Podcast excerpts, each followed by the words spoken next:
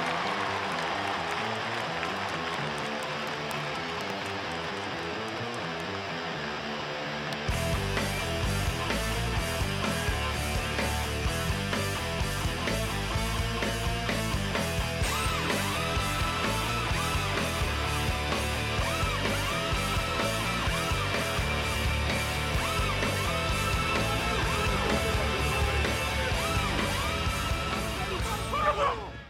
Hola, hola, ¿cómo están? Bienvenidos a Zona de Gol. Qué gusto que nos acompañen Ciro Procuna con nuestra entrega semanal. Hoy que estamos arrancando esta semana hablamos solo de fútbol y es que la liguilla del fútbol mexicano entrega muchos temas de conversación. Más adelante en este programa Roberto Gómez Junco, voz autorizada.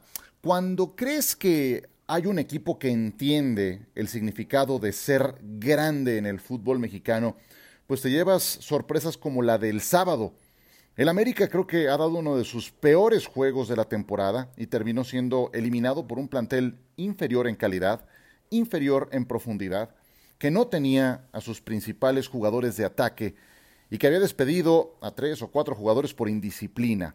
Ese equipo que los eliminó, pues además es su rival más importante, con el que disputan en cada torneo el clásico del fútbol mexicano, las Chivas Rayadas del Guadalajara. Duele más cuando es en enfrentamiento directo de eliminación de liguilla.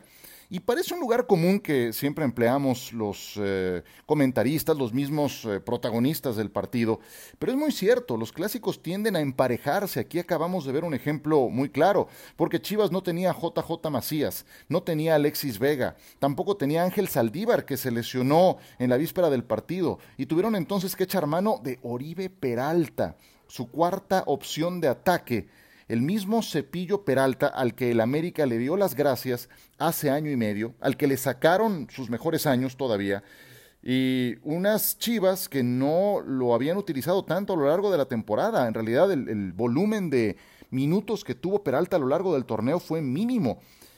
Pero Bucetich le sacó algo de lo que le queda en la reserva del tanque de combustible y le resultó funcional. Yo sé que no definió el partido, pero para lo que lo necesitaba fue útil Oribe Peralta. ¿Para qué? Para combatir, para marcar, para presionar en la salida, en algunas ocasiones para colaborar en el armado de las jugadas de peligro.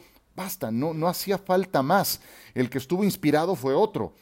Bucetich también capitalizó ese momento de inspiración, hablando de eso, del Chicote Calderón. Él definió el primer partido con un golazo, lo había metido de cambio y le funcionó muy bien en el segundo tiempo del partido de ida en eh, Guadalajara. Y, tan le vio condiciones, le vio que estaba eh, funcionando, que Víctor Manuel lo utilizó de inicio en el juego de vuelta y se mandó otros dos goles de semejante o superior factura en este partido. Le encontró cupo Víctor Manuel Bucetich al Chicote en el medio campo por la banda izquierda. Brillante el Rey Midas, creo que fue capaz de recuperar a un jugador talentoso pero muy inestable por temas disciplinarios y, y también a un plantel que eh, seguía con ese tipo de problemas y tal parece que han cerrado filas, nada más a juzgar por este último resultado. América se vio ausente, se vio incómodo, lejano de su mejor versión. No vi aparecer a Sebastián Córdoba, que había tenido un buen torneo. Giovanni Dos Santos, pues volvió a ser ese jugador intermitente. A Richard Sánchez, Miguel Herrera lo termina sacrificando al minuto 40 porque el equipo no estaba caminando. Y Guillermo Ochoa, pues al menos tuvo responsabilidad en el primer gol del Chicote, que fue el que condicionó la eh, eliminatoria, la, serie desde el juego de ida. Se habían jugado 160 minutos de esta serie y el América no había sido capaz de anotarle un solo gol al Guadalajara. Así como demonios vas a poder avanzar 160 minutos de los 180 y América en blanco en la serie contra el Guadalajara y, sin tanta claridad que digamos. Yo sé que hay una de Henry Martín que sacan sobre la raya, pero tampoco es que eso hubiera eh, marcado un, punto de inflexión. Sí, a lo mejor generado una, una reacción sobre el final, pero América no estaba encontrando el camino del gol. Y esta derrota del América se debe a muchos factores. Chivas lo superó en toda la línea, en individualidades, en destellos, en aplicación, en capitalizar los momentos de superioridad y también en el plano estratégico Esta es la parte que más me interesa porque Bucetich le ganó la partida de ajedrez a Miguel Herrera. América se alejó de su mejor versión, como ya había mencionado. No vi a sus jugadores con ese sentido de urgencia de una serie de 180 minutos en que se estaban jugando la vida. Cada jornada del América, como equipo grande, vuelvo a ese tema inicial, que sin duda es, se juega el prestigio y está obligado a ganar, sea contra el Tijuana, contra el Querétaro, contra el León Cruz Azul o contra las Chivas. Si es un juego de esta tradición, de esta rivalidad, doblemente obligado. No vi ese elemento de urgencia, de ardor, bien entendido, deportivamente, de parte del América en la serie contra las Chivas. Y si no entiendes lo que es jugar con un equipo grande, entonces no puedes jugar en el América. Por eso no todos triunfan en este equipo, porque el nivel de exigencia es más alto. No creo que despidan a Miguel Herrera porque, bueno, imagínense, si cuando las cosas van bien eh, es hashtag el fuera piojo, después de una eliminación contra el Guadalajara, pues volvió a aparecer. No creo que vaya a salir Miguel, creo que todavía tiene crédito para mantenerse y, y son más las cosas buenas que las negativas, pero ahora a ese equipaje que carga, que ya traía la final que perdieron en el Azteca ante Rayados hace ya un año, yo sé, siendo superiores, de verdad, fue América superior a Rayados en esa final, pero no llevó el trofeo a casa y eso es lo que importa. Eh, eso es lo que ellos dicen, al menos, ¿no? Para mí sí, sí vale también eh, las formas, pero si no llevas el trofeo a casa, entonces no, no sirve de nada. Y ahora esta eliminación tan temprana contra Chivas, sigo pensando que Herrera tiene crédito. No, no, hay, no abundan los técnicos que puedan hacerse cargo del América. Lo que no me extrañaría es que tres o cuatro jugadores de cierto nombre sean parte de una limpia. Hay que saber lo que implica jugar en un equipo grande como lo es el América y en esta serie contra las Chivas honestamente no lo vi. Es un fracaso sonoro para el América que va a retumbar por un buen rato. En un instante, tras la pausa, ampliamos el comentario con Roberto Gómez Junco. Por, por, lo pronto, las semifinales quedan de esta manera. León contra las Chivas, miércoles y sábado por la noche. Pumas contra Cruz Azul, jueves por la noche y domingo a las 6.30 de la tarde. Eh, pues por temas de televisión, Pumas deja de jugar en el horario que lleva haciéndolo todo el torneo, que es al mediodía. Los mandan a las 18.30 horas para el juego contra Cruz Azul. Finalmente, a ver, si nos acordamos, Cruz Azul empezó la temporada jugando como local. ¿Se acuerdan en dónde? En el Estadio Olímpico de Ciudad Universitaria. Entonces, nada más para tenerlo ahí en mente.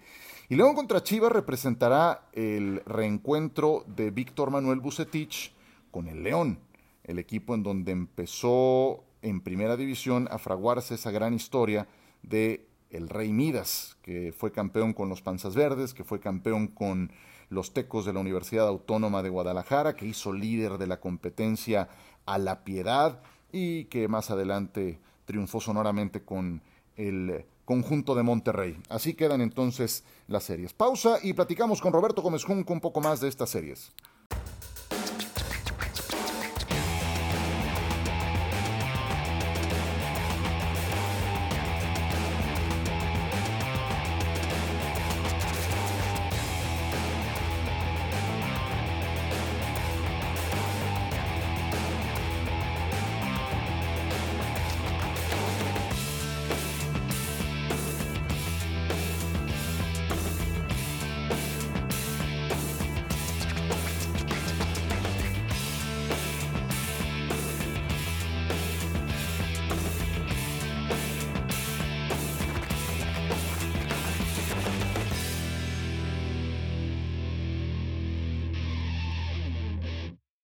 Seguimos en zona de gol, soy Ciro Procuna y sumamos voces, sumamos opiniones a esta jornada en la que sobreviven cuatro equipos en el campeonato mexicano. Roberto Gómez Junco, voz autorizada, siempre un gusto saludarte en este podcast. Robert, ¿cómo estás? Muchas gracias a ti, Ciro. Siempre es un gusto platicar contigo.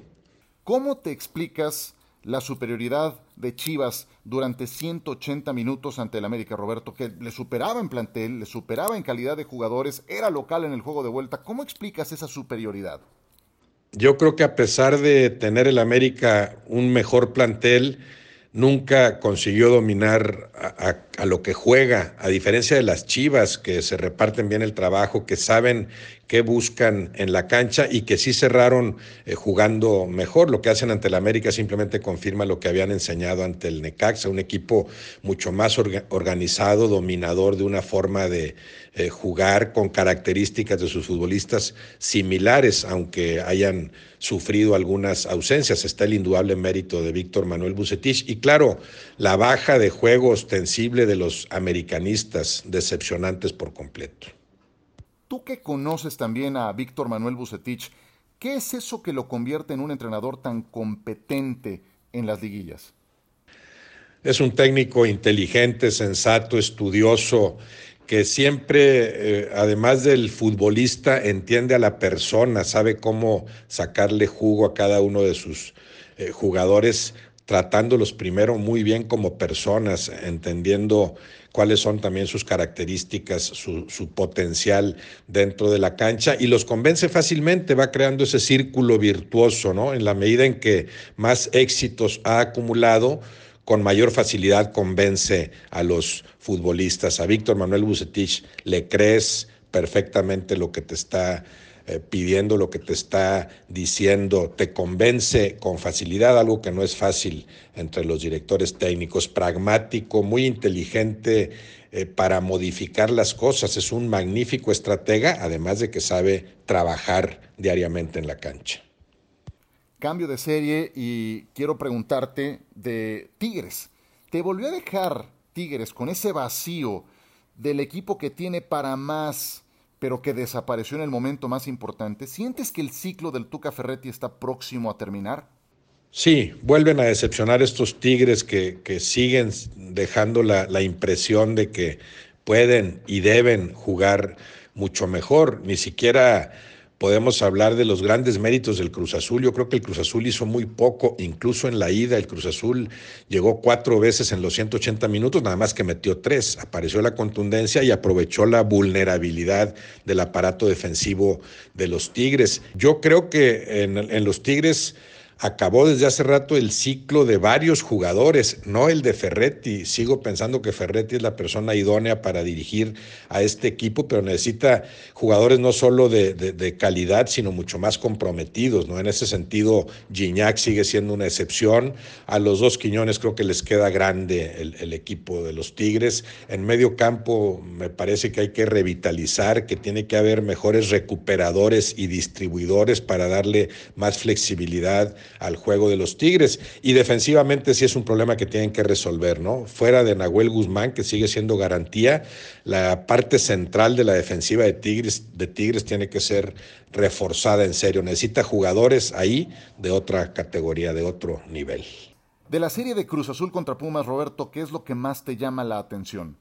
Ese enfrentamiento lo veo como el de dos equipos que no fueron muy convincentes, que digamos, en su desempeño en los cuartos de final. Es cierto que el Cruz Azul hace lo necesario ante unos Tigres que se eliminaron solos, pero los Pumas son superados por el Pachuca durante grandes lapsos de los 180 minutos. Claro, ha sido la tónica de estos Pumas con una campaña muy meritoria, capaces de ganar o empatar en partidos en los que son superados por el adversario. Creo que los dos crecerán en su fútbol, tanto Pumas contra Cruz Azul. Evidentemente veo más fuerte al Cruz Azul con, con mejor plantel, más dominador también de lo que juega, menos supeditado a, que la suerte o, las, o los imponderables del juego le vayan allanando el camino, como si ha sido el caso de los Pumas. Lo de los Pumas ya, ya merece eh, mención aparte, ¿no? Lo de Lilini es extraordinario, cómo ha aprovechado el plantel con todas sus limitaciones, pero sí se ve muy difícil que si el Cruz Azul juega apenas aceptablemente, los Pumas sean capaces de superar este escollo. Veo muy clara la posibilidad de una final León contra Cruz Azul, aunque en el caso de las Chivas, por supuesto que también creo que, que le pueden competir a León, quizá más de lo que terminen compitiéndoles, compitiendo de los Pumas al Cruz Azul. Roberto Gómez Junco, muchísimas gracias por acompañarnos. Sabes que siempre es un placer. ¿En dónde eh, te puede seguir la gente? Platícanos. Utilizo principalmente el Twitter, R Gómez Junco, todas bajitas. Estoy, bueno, en Facebook también, Instagram, al que me meto menos. Eh, mi canal de YouTube, en donde tuve el gusto de platicar contigo, Ciro. Me hiciste el honor de, de estar en uno de los diálogos sin balón. Te lo agradezco, Ciro, y te mando un abrazo. Muchísimas gracias, Roberto. Te mando un abrazo hasta Monterrey, Nuevo León. Como siempre, un placer contar con tus eh, importantes puntos de vista, alguien que conoce muy de cerca a Bucetich, que vive también muy de cerca todo lo que pasa en el entorno de Tigres. Y ya lo escucharon, además, alguien que jugó en las Chivas Rayadas del Guadalajara y sabe lo que es disputar una serie contra el América. Eh, algunas consideraciones finales antes de terminar nuestra entrega de este inicio de semana. Fundamental para las Chivas recuperar a alguien como Alexis Vega. Ya sacaron adelante el compromiso contra el América, pero si vas a enfrentar al León, sí vas a necesitar de todas tus piezas, de tus mejores hombres para los dos partidos. Eh, estoy seguro que Bucetich sabrá valorar si utiliza o no a Alexis Vega, que estaba listo solo para jugar 15 minutos, corriendo un riesgo importante, solo si era necesario contra el América. Ni siquiera eso hizo falta. No he visto al León en toda su dimensión. Eh, perdieron el juego de ida contra el Puebla, les bastó el primer tiempo del juego de vuelta para superarlos, no perdamos de vista, era el decimosegundo de la tabla general. Ahora van contra un equipo que tampoco estuvo entre los cinco mejores, pero que está crecido en confianza. Entonces, mucha atención con eso. Esos equipos que traen el envión anímico, que ahora tiene Guadalajara de haber eliminado al América en el clásico del fútbol mexicano, y de esa forma pueden ser muy peligrosos. También esta serie creo que va a igualarse. Bucetich ya le ganó la partida de ajedrez a Herrera. La pregunta es si podrá ganársela también a Ignacio Ambriz. Tengo mucha curiosidad por ver, por ejemplo, el duelo por la banda en que coinciden el Chicote Calderón, al que seguramente Bucetich va a mantener, pues anda inspirado este tipo, y va por ese sector de la izquierda, y Fernando Navarro va por el lado derecho del ataque de el León. Navarro es alguien que se incorpora constantemente al ataque, pero va a estar más preocupado por, por cuidar las espaldas con, con Calderón eh, incorporándose y su cañón de media distancia. Ambos son desequilibrantes por esa misma banda y van a estar coincidiendo. Y también es muy importante ver en el Guadalajara si regresa o no Beltrán al medio campo. Lo hizo muy bien Torres, pero creo que Beltrán ofrece más condiciones en el armado. Yo creo que dependiendo de lo que necesite Bucetich, si necesita amarrar al equipo, necesita meter músculo en el medio campo, jugará Torres. Si necesita más construcción, más elaboración, ahí es donde Beltrán le puede dar muchas mejores condiciones. Cruz Azul demostró que no eh, puede depender nada más de Jonathan Rodríguez. Fue su campeón de goleo. El cabecita regresó bastante bien de su incorporación con la selección nacional de su país y no nada más anotó. También participó en las jugadas más importantes. Fundamental también la recuperación de Orbelín Pineda, otro que anda bastante bien, otro que anda bien, diría Raúl Orbañanos. Y del lado de Pumas, ganaron, pero dejaron dudas. Pachuca vino a complicarles la vida en Ciudad Universitaria. El primer tiempo, de hecho, era para que Pachuca anotara al menos un par de goles, pero eh, no estoy aquí para cuestionar absolutamente nada de Pumas. Están en semifinales contra todo pronóstico, muy bien, pero las formas, yo creo que eh, su técnico las podrá eh, evaluar mejor que, nosotros. Le, faltó a Universidad ser más contundente, tener más autoridad en ese partido de vuelta contra un Pachuca que se le indigestó y mucho en ese juego de vuelta en su casa, en el Olímpico Universitario. Pues disfruten de la liguilla, viene la etapa que más, que más le gusta a la afición mexicana, esta de eliminación directa. Hay rivales de peso, estamos hablando de tres de los cuatro grandes presentes en la fiesta y el mejor equipo de los últimos dos años. Entonces, ingredientes hay de sobra para ver buen fútbol esta y las siguientes semanas. Que la pasen muy bien, no olviden suscribirse a esta zona de gol, sigan descargando el podcast, soy Ciro Procuna, que la pasen muy bien y nos saludamos muy pronto.